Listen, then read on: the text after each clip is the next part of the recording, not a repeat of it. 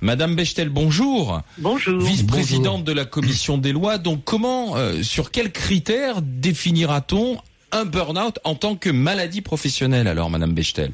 Oui, c'est une très bonne question parce qu'aujourd'hui on part d'une situation où c'est pratiquement impossible de le définir. Alors il faut arriver à une situation où il faut le définir mais de manière justifiée car j'ai entendu le témoignage de cette dame, elle avait raison. On peut c'est pas parce que quelqu'un est en dépression que la Mhm. dépression est due au travail bien sûr. C'est pas du tout ce que nous cherchons à Mais faire. alors, comment on fait ce lien direct euh, entre euh, cette dépression euh, et le travail? Alors, il faut qu'elle soit reconnue comme telle, mais on n'a pas que le médecin du travail, il faut que l'inspection du travail soit également mise dans le coup, si vous me passez l'expression. Et au-delà, il y a un comité régional des maladies professionnelles Encore. qui est où siègent euh, un certain nombre de personnes qualifiées qui le reconnaîtra. Alors, Et, et ensuite, Madame, quelles seront les attends. conséquences Simplement pour qu'on comprenne pour l'employeur, que- quelles Oui. seront les conséquences une fois que Alors pour l'employeur directement, aucune. Aujourd'hui, lorsqu'un salarié est reconnu en burn-out, ce qui est très difficile, hein, l'épuisement professionnel, le- on l'envoie sur un congé maladie en général, c'est-à-dire que tous les contributeurs, nous tous, nous payons pour le congé maladie. Lorsque le, le problème est reconnu imputable au travail, on en fera une maladie professionnelle. Il y a un tableau, vous savez, dans le code du travail, un grand tableau des maladies professionnelles, et ça veut dire que c'est la branche maladie professionnelle, accident du travail, qui prendra en charge. Donc c'est l'entreprise. ça n'y a pas de Donc c'est l'entreprise. Non, c'est pas Mais l'entreprise directement, c'est une branche. qui, qui abonde ce fonds, Voilà, mais c'est une, branche dans laquelle, oui, oui, tout à fait, c'est une branche dans laquelle c'est principalement les employeurs qui financent. Mais c'est la branche, elle est bénéficiaire Mais aujourd'hui. pourquoi c'est Il y a- important Mais madame, Pourquoi c'est important de reconnaître Non mais Madame C'est- vous vous rendez oui. compte de l'usine à gaz que vous êtes en train de nous mettre en route Aucune usine à il y a gaz. autour, il y a autour de la table, je vais vous laisser la parole Oui. juste après, Oui. euh, au moins deux chefs d'entreprise. On a le compte pénibilité.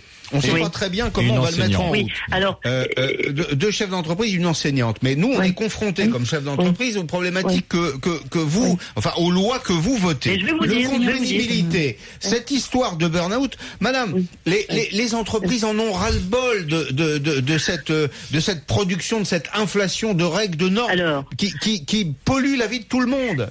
Alors, excusez-moi, il n'y a aucune inflation, puisqu'aujourd'hui, vous avez une procédure, hein, avec un comité régional, avec un grand déjà, en tableau fait. de maladies professionnelles. Nous rentrons dans cette procédure qui existe déjà. Il n'y a aucune paperasse pour l'employeur, avec le, comme le compte pénibilité, ça n'a aucun rapport. La faire, seule différence, c'est qu'aujourd'hui, l'employeur remplit bien des papiers pour envoyer son salarié en congé maladie, et lequel, encore une fois, pèse sur une branche qui est déficitaire. Aujourd'hui, il ne remplira pas de papiers. Tout se passera comme aujourd'hui au comité régional. Simplement, on sera dans la case maladie professionnelle. Quand un de vos salariés perd une main au travail ou bien il lui arrive quelque chose de moins dramatique, ça, ça- ça se passe comme ça. Oui, mais Marie-Françoise Bechtel- la même chose. Il n'y a aucune D'accord, mais. Marie-Françoise Bechtel, si on Oui. croit les chiffres, c'est près de 3 millions d'actifs qui seraient exposés à ce risque, risque. élevé de, de burn-out. C'est énorme ce chiffre. Oui, Moi, ça me paraît à peine vraisemblable, mais bon.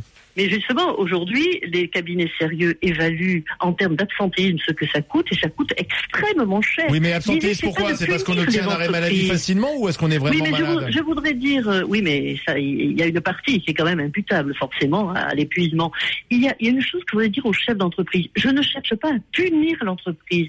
Je pense que tout cela doit être fait pour le bien d'une entreprise. Ah. Une entreprise qui sait faire Malgré travailler ses salariés avec une bonne productivité, des objectifs intelligents, qui n'a pas des petits qui les c'est une entreprise qui se souvent dans porte mieux et nous avons ce beaucoup de situation.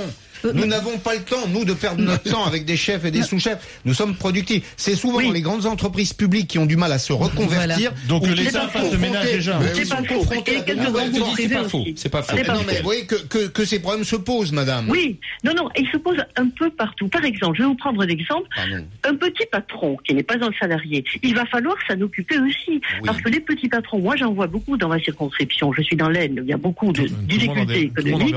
Le tout petit patron qui est sous l'oppression des banques et quelquefois de l'administration, il est lui aussi parfois en burn-out. Et je considère que mon combat ne s'arrête pas aux salariés, simplement les salariés sont Vous voulez très toute la. France en burn-out ouais, tout le monde. Madame, je ne la mets situations pas en burn-out. permettez-moi de vous dire une qu'elle se met question, toute seule en burn-out et plutôt vous avez- remédier. non, mais c'est une, vision quand même du monde du travail. On a l'impression que le Travailler, travail, que le travail est forcément qu'une souffrance, Oui, voilà, que euh, pour. X raisons, on, on est à deux doigts de tomber dans le burn-out. Je nie pas le burn-out. Eh hein, ça, existe. On a, tous, on a tous autour de soi des, des, des gens qui l'ont Voilà. connu. Mais Voilà. vous donnez l'impression, à vous écouter, que euh, Non, la, je la règle- France Non, entière tout serait cas- au bord de la dépression. Non, d'un- non, c'est alors, peut-être ce le n'est cas, pas l'impression que Je je donner. Madame- Je règle un problème particulier. Le burn-out existe, mais je pense, et je vais vous le dire, que la valeur travail est une valeur fondamentale pour l'être humain. Et je pense qu'on est heureux en travaillant. Merci, le problème, c'est que dans un certain nombre de cas, ça se passe très mal. Il faut régler ces cas. Mais ils ne représentent pas l'ensemble. Ce n'est pas du Alors, tout ce que je. Madame le D'accord. député, nous avons Madame, une enseignante, une prof de français, Fatima, vas-y. Oui. Donc voilà, Oui. j'ai une question. On, on remarque, enfin on voit même dans la définition du burn-out que c'est souvent lié à la déshumanisation. Donc euh, du coup, je pourquoi on ne travaille pas en amont? Parce que j'avais vu un Oui. reportage sur la Poste Oui. justement où Oui, on encourage oui. les managers. euh, Oui, voilà, on, leur montre une fiche où on leur montre que le l'em- l'employé va souffrir, mais après il va, c'est bon, il va rebondir. Donc c'est-à-dire que cette souffrance est euh, prévue presque dans la gestion. Et Le problème, il est là parce que Oui. pourquoi Il on faut s'attaque agir pas pour aux éviter causes les il y a, burn-out. il y a Voilà. beaucoup Madame à faire du côté du management. Vous avez cité la Poste, qui est un cas intéressant. On aurait pu citer le cas d'Orange aussi, dans lequel Mmh. on est arrivé à des situations dramatiques que l'on connaît. Oui, mais la Mais on peut aussi citer le cas des banques française. et de la grande distribution, qui sont deux, qui sont deux domaines dans lesquels il y a une très forte pression de productivité sur le salarié, avec des objectifs souvent inatteignables.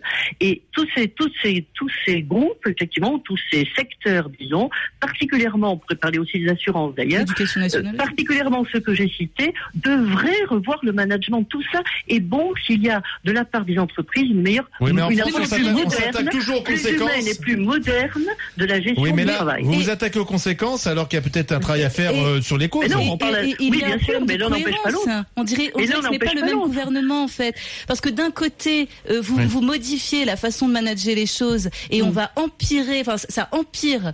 Euh, Mm. bah, dans, dans, dans, vous regardez la gestion où on donne Mm. plus de pouvoir. Par exemple, dans l'éducation nationale, c'est un peu ça. On a de plus Oui. en plus de ces cas-là. Donc d'un côté, on crée quelque chose et après on essaye de, de le régler. C'est, je non, trouve je ça crois qu'on ne, schizophrénique. pardonnez-moi, on ne crée rien du tout. Si on agit, c'est Mais parce qu'il y a quelque chose qui existe, Oui, qui est mal si réglé si cette chose aujourd'hui. existe, c'est parce qu'on encourage aussi euh, la déshumanisation.